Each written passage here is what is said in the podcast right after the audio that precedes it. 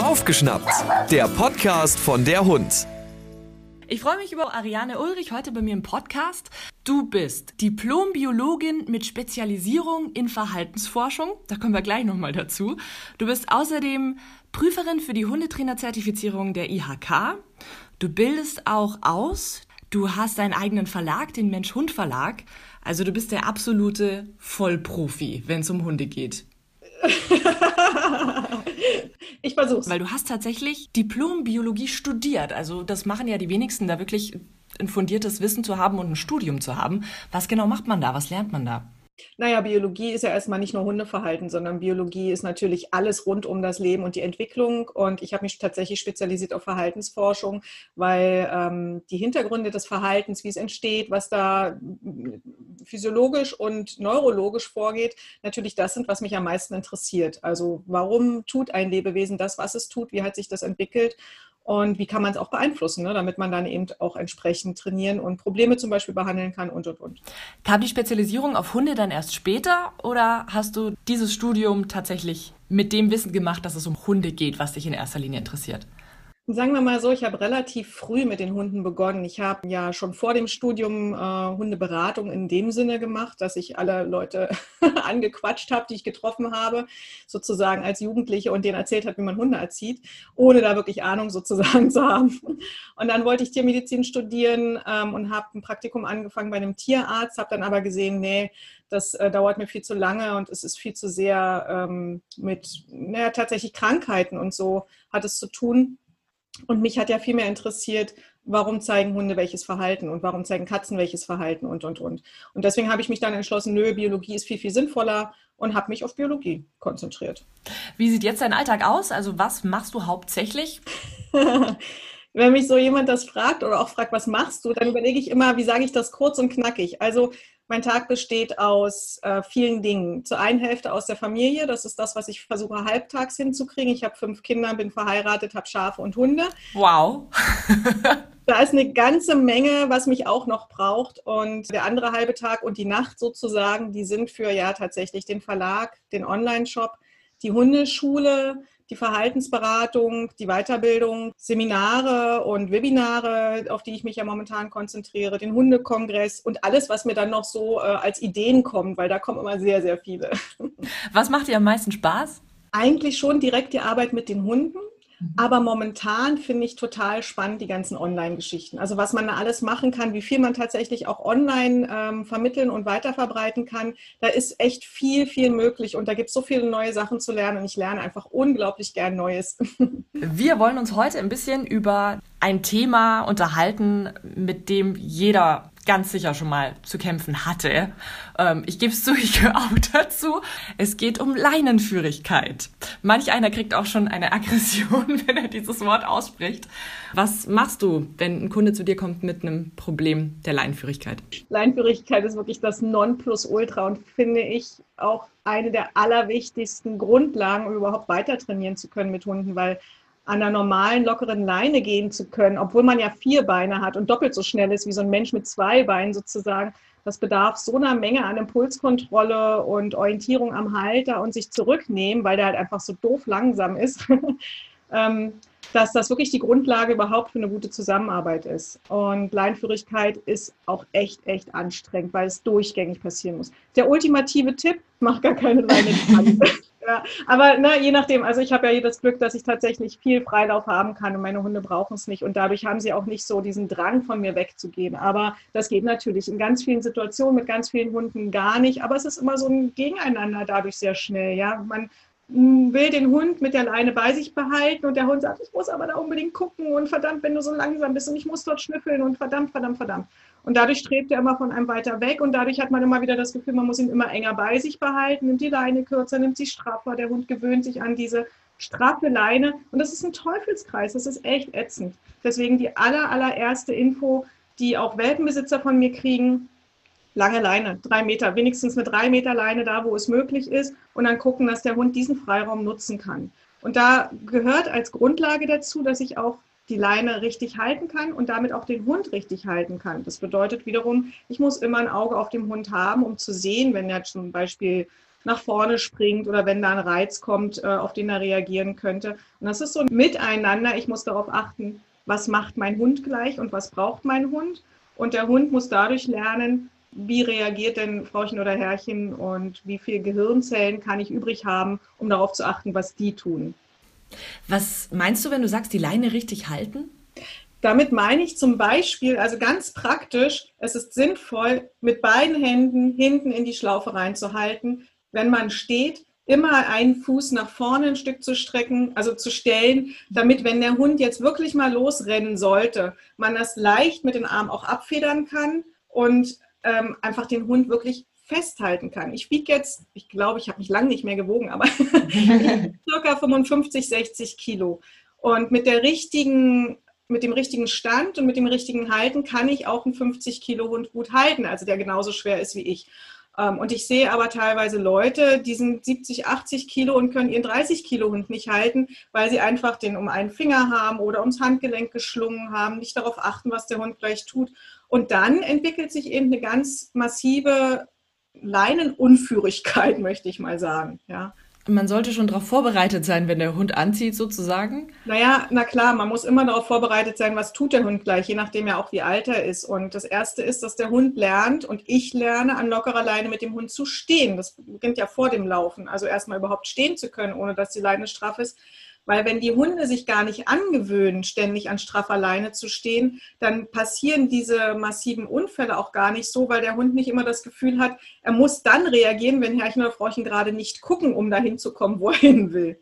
Ja, deswegen stehen an lockerer Leine ist wirklich die Grundlage zuerst, dann Hundesprache zu können und dann geht es wirklich darum, auch natürlich präventiv zu reagieren. Wenn ich sehe, der Hund schaut da drei Sekunden den anderen schon an, bei uns gilt so ein bisschen diese Drei-Sekunden-Regel, dann muss ich reagieren, dann muss ich ihn ansprechen, ablenken, festhalten, was auch immer ich dann in dem Moment tun muss, aber nicht abwarten, bis er dann hingesprungen ist. Wenn jetzt so ein Mensch-Hund-Team zu dir kommt, schon komplett gefrustet, der Hund zieht an der Leine, der Mensch zieht gegen, was ist das Erste, was du mit denen machst? Das erste ist, dass ich gucke, wie kriege ich den Frust da wieder raus. Und Leinenführigkeit ist ja was, was 24 Stunden am Tag, also zumindest in den Stunden, in denen man draußen ist, passiert. Und ganz häufig hat man einfach nicht die Zeit, ständig zu trainieren. Das heißt, als erstes müssen wir Management machen. Wir müssen irgendwie den Stress rausnehmen und dieses, ich muss ständig aufpassen und schaffe das nicht und habe keinen Bock drauf rausnehmen. Und das bedeutet, ich versuche eine Situation zu finden, wie der Mensch seinen Hund halten kann, auch wenn er nicht trainiert, ohne dass der Hund noch mehr lernt zu ziehen. Und dann kleine Trainingsphasen zu schaffen, die der Mensch und der Hund gut hinkriegen. Also wo die sagen, okay, bei jedem Spaziergang werden wir zehn Minuten am Ende des Spaziergangs, wenn der Hund vielleicht sowieso schon müde ist, Leinführigkeit üben. Und die Zeit dehnen wir schrittweise aus und die Menge auch. Ähm, das bedeutet, als erstes suche ich nach Hilfsmitteln, damit die Kraft gut verteilt ist und der Mensch seinen Hund auch halten kann. Dazu gehören die Kopfhalfter ähm, beispielsweise. Dazu gehört eben eine längere Leine oder eine andere Leine, je nachdem, was der auch hat. Und dazu gehören auch entsprechende Freiräume in den jeweiligen Situationen und Konstellationen. So ein Management, kann das dann äh, ein Kontextwechsel sein? Dass man sagt, okay, jetzt nehmen wir die Leine, dann machst du, was du willst, weil ich jetzt sowieso keine Zeit habe und mit der anderen trainieren wir? Genau, also es gibt ja viele Möglichkeiten. Ähm, ich mag zum Beispiel, wenn man sagt, der Hund darf am Geschirr ziehen oder so ein bisschen ziehen, weil ich einfach keine Zeit habe. Oder ich habe das Kopfhalfter dran, weil da kann er nicht ziehen, da kann ich den Hund viel besser festhalten. Oder was ich auch immer ganz toll finde, wir haben das sogenannte Assituch.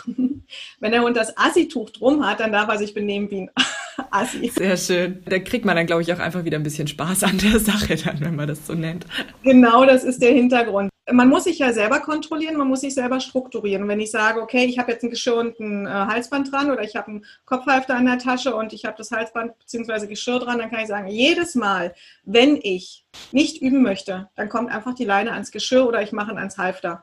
Ähm, und wenn ich übe, schnalle ich um. Da habe ich einfach mal eine Information für den Hund. Ich habe aber gleichzeitig eine Information für mich. Und wir wissen ja, Hundetraining bedeutet, Hunde können es nur lernen, wenn man konsequent immer dasselbe macht. Weil man kann es ihnen ja nicht verbal erklären. Man muss es durch sein Handeln tun.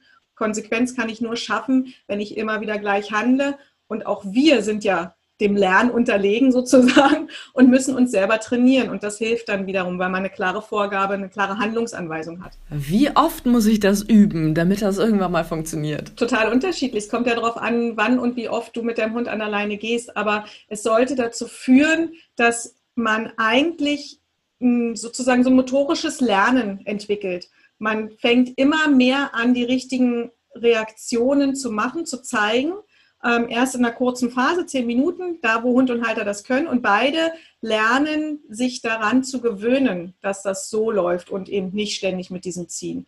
Ähm, und das muss sich ausdehnen, bis ich dann immer, wenn ich spazieren gehe, ganz automatisch reagiere. Also, dass ich lerne, wenn mein Hund an der Leine zieht, halte ich nicht dagegen, was man so reflexhaft macht, sondern wenn mein Hund an der Leine zieht, kriege ich das mit und reagiere entsprechend beispielsweise, weil ich sage, okay, du willst dorthin, dann machen wir da einfach eine Übung draus oder du willst dorthin und ziehst, Moment mal, jetzt krieg dich mal erstmal wieder ein, komm zur Ruhe, denk mal wieder nach und dann gehen wir gemeinsam an lockerer Leine. Also das muss automatisch passieren und gelernt werden für beide und das dauert natürlich eine Zeit, bis das beide interessant, zumal je nachdem, wie lange der Hund das schon gut kann. Ich erinnere mich da an einen Pflegehund, den ich äh, hatte. In dem Moment, wo man die Leine dran geknipst hat, hat er sich schräg gestellt ne, und hing in der Leine drin. Das war so gelernt, dass er sagt, Leine heißt, ich lasse mich da reinfallen, weil mein Besitzer hält mich schon. Ähm, dass das total interessant war und ich habe ja schon einen anderen Reflex und in dem Moment, wo der sich reinlegt, lockere ich die Leine. Schwupps ist der hingefallen. Das war echt lustig. Also der war total erschrocken, der Hund. Ich musste so ein bisschen schmunzeln. Das hat dreimal gedauert. Dann hat er gesagt, okay, ich muss selber auf den vier Beinen stehen. Wie könnte denn dann so eine Übung aussehen? Wenn du sagst, okay, der Hund zieht da jetzt hin, ich habe das realisiert, ich mache eine Übung draus. Was würde ich denn dann tun? Beziehungsweise ich reagiere. Wie reagiere ich dann? Auch da gibt es ganz viele verschiedene Möglichkeiten und es hängt auch ein bisschen von Hund und Halter ab. Und zum einen muss man unterscheiden zwischen, der Hund hat ein ganz klares Ziel, beispielsweise äh, dieser Baum riecht da wunderbar und da muss ich jetzt unbedingt hin und schnüffeln. Äh, und das andere ist, wir gehen ganz normal spazieren. Also wir gehen auf dem Weg spazieren, der Hund hat jetzt kein klares Ziel, er ist einfach nur schneller als ich. Ähm, für dieses erste Ziel gilt tatsächlich, wenn der Hund irgendwo hin möchte, dann nutze ich das aus, um mit, gleich mit ihm zu trainieren. Dass ich sage, beispielsweise, die Leine ist straff, okay, dann bleibe ich jetzt mal stehen und überlege, was möchte ich und was möchte der Hund. Und das gilt eigentlich immer fürs Hundetraining. Ich muss überlegen, was will der Hund? In dem Fall, der möchte zu dem Baum schnüffeln, weil das sehe ich. Ähm, was möchte ich? Ich möchte, dass der Hund vorher Sitz macht, mich anschaut, zurückkommt oder einfach nur locker an der Leine steht. Ähm, wie kriegen wir das zusammen? Wenn der Hund das tut, was ich möchte, dann hat er die Chance, das zu bekommen, was er möchte. Anders gar nicht. Das mhm. heißt, der Hund lernt, nur mit mir kommt er dahin, wo er hin möchte. Ich könnte also jetzt sagen, die Leine ist straff, ich halte den Hund fest, ich lockere sie ab und zu mal und gucke, ob er selber stehen kann, so als aller, allerersten Schritt. Und wenn ich das immer wieder mache, ich lockere immer wieder, ohne dass der irgendwie fünf Meter nach vorne kommt. Wenn er wieder weiter nach vorne geht, halte ich ihn sofort wieder fest lockere wieder, lockere, fest, halt fest, lockere, halt fest, lockere. Das mache ich vielleicht vier, fünf Mal, dann bleibt er selber stehen, weil ihm dieses Spiel, weil er sagt, was soll das? Hm. Wenn er selber steht, habe ich einen ersten Erfolg. Der steht an seiner eigenen Leine. Und jetzt kann ich sagen, okay, das reicht mir. Ich belohne, also ich lobe und lasse ihn zu dem Baum hingehen. Oder aber ich sage, der kann noch mehr und äh, rufe ihn zu mir zurück oder lass ihn Sitz machen. Und wenn er das macht, sage ich, okay, super, jetzt können wir zusammen zum Baum hingehen. Das wäre zum Beispiel die Variante für ähm, der Hund hat ein Ziel. Mhm. Ähm, das muss ich natürlich immer anpassen. Also was kann der schon in der Situation? Wenn zum Beispiel sein zwei Jahre nicht gesehener Hundekumpel plötzlich auftaucht und das ist äh, ein junger Hund, der noch nicht viel Impulskontrolle hat, dann werde ich von dem nicht einen Rückruf verlangen auf zehn Meter Entfernung von dem, wenn er einen Meter davor ist oder so, ne? Sondern das muss natürlich angepasst sein. Aber so in dem Sinne, ich versuche ihm zu vermitteln, du kommst dahin, wo du hin möchtest, wenn du das mit mir zusammen machst, weil ich bin dein Türöffner, ich bin dein Leinenlöser, ich bin dein Spaßhaber und, und, und. Und die andere Variante ist eben, ich gehe mit dem Hund spazieren und der Hund hat sich einfach angewöhnt, mich mitzuziehen, weil ich bin halt so langsam und man muss Frauchen und Herrchen hinter sich herziehen. Und da geht es auch ganz klar darum, dass der Hund lernt, vorwärts geht es nur an lockerer Leine. Hier gibt es wieder mehrere Möglichkeiten. Meine Lieblingsmöglichkeit bei vielen Hunden ist, dass in dem Moment, wo sich die Leine strafft, ich rückwärts gehe, also ich drehe mich nicht um, sondern ich gehe wirklich rückwärts, nehme den Hund mit, zeige ihm, dass er sich auf mich konzentrieren soll und wenn er auf meiner Höhe ist, bleibe ich stehen. Ich rede dabei auch freundlich mit ihm, erinnere ihn daran sozusagen, dass ich noch da bin Ähm, und wenn wir beide wieder uns angucken können, wenn wir beide wieder atmen können, dann können wir auch weitergehen. Ne? Und so ähm, lasse ich ihn auch nicht um mich herumlaufen, sondern immer nur mit mir, mit Aufmerksamkeit auf mich geht es wieder los. Weil dann versteht er auch am besten, bei mir ist es gut. Es gibt eine ganze Menge Vorübungen, die man noch machen kann, um den Hund zu zeigen, dass es in meiner Nähe, neben mir, an der Leine auch gut ist. Dann kann ich ihn auch mit Futter belohnen beispielsweise. Aber grundsätzlich gilt, du möchtest vorwärts, ich auch, aber du möchtest schnell und schneller als ich. Ich möchte, dass die Leine locker ist. Wie kriegen wir das hin? Also wie können wir beide Kompromisse eingehen? Du ein bisschen langsamer, dafür ich mit dir. Du, du kriegst alles, was du willst, aber ich mache die Regeln so. Ganz genau. Und ne, der Hund lernt ein Signal oder ein Verhalten, gibt es mit mir zusammen und es macht auch total Sinn und echt Spaß, mit mir was zusammen zu machen. Ohne mich gibt es bestimmte Sachen einfach gar nicht. Sind nicht möglich. Das, und dann dadurch kriege ich den Hund natürlich dazu, dass er in ganz vielen und immer mehr Situationen mich fragt. Und ich bin ja auch sein Partner. Ich bin sein Alles-Tour sozusagen. Und das darf der gerne wissen und das darf auf einer ganz freundschaftlichen, netten, aber konsequenten Schiene laufen.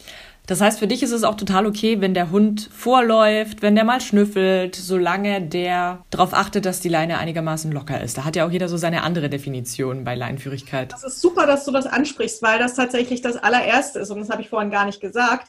Ähm, man muss erstmal definieren, was heißt denn Leinführigkeit überhaupt? Und für ganz viele heißt Leinführigkeit zum Beispiel bei Fußgehen. Ja, also der Hund soll auf meiner Höhe ähm, dicht an meinem Knie laufen. Das ist aber für einen Hund ja noch viel, viel anstrengender. Das ist ja ein Trick sozusagen. Bei Fußgehen ist ein Trick, der anstrengend ist, weil der Hund sich die ganze Zeit auf mich konzentrieren soll. So geht man nicht gemütlich spazieren. Leinführigkeit bedeutet für mich, ich gehe mit dem Hund gemeinsam spazieren. Jeder kann so ein bisschen seins machen und trotzdem achten wir auf uns. Der Hund äh, läuft mir nicht durch die Füße, der Hund zieht nicht nach hinten zur Seite oder nach vorne, aber er hat bei einer 3-Meter-Leine 3 Meter Radius und da darf er schnüffeln und gucken und schneller und langsamer laufen. Nur er muss immer genügend Gehirnzellen frei haben, dass er mitkriegt, wie weit er von mir weg sein kann. Und das können die sehr, sehr gut. Und dadurch gebe ich ihm ein bisschen Freiheit und dadurch kann er das auch viel besser schaffen, locker zu laufen. Ne? Wenn ich bei Fuß üben möchte, zum Beispiel weil ich über die Straße gehen möchte, dann ist das eine extra Übung.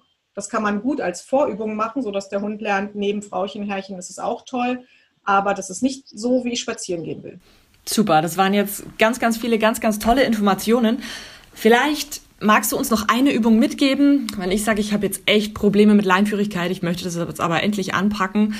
Ich gehe heute Nachmittag spazieren. Was wäre denn jetzt so ein Schritt, den ich einfach mal so als erste Übung machen kann? Der erste Schritt ist wirklich zu gucken, wie unterteile ich Übung und Nicht-Übung. Das ist grundsätzlich wichtig, weil wenn ich jetzt jeden Tag mal so ein bisschen übe, zehn Minuten beispielsweise und die restlichen 70, 80 Minuten zieht der Hund mich aber in derselben Situation durch die Gegend. Da sagt er, Moment, in diesen zehn Minuten muss ich es wohl Dollar probieren, weil irgendwarum, aus welchem Grund auch immer geht es jetzt nicht. Das heißt, man macht es wirklich schlimmer. Als erstes überlegt euch, wie gestalte ich eine Situation, die für den Hund ganz klar als Übungssituation deutlich wird.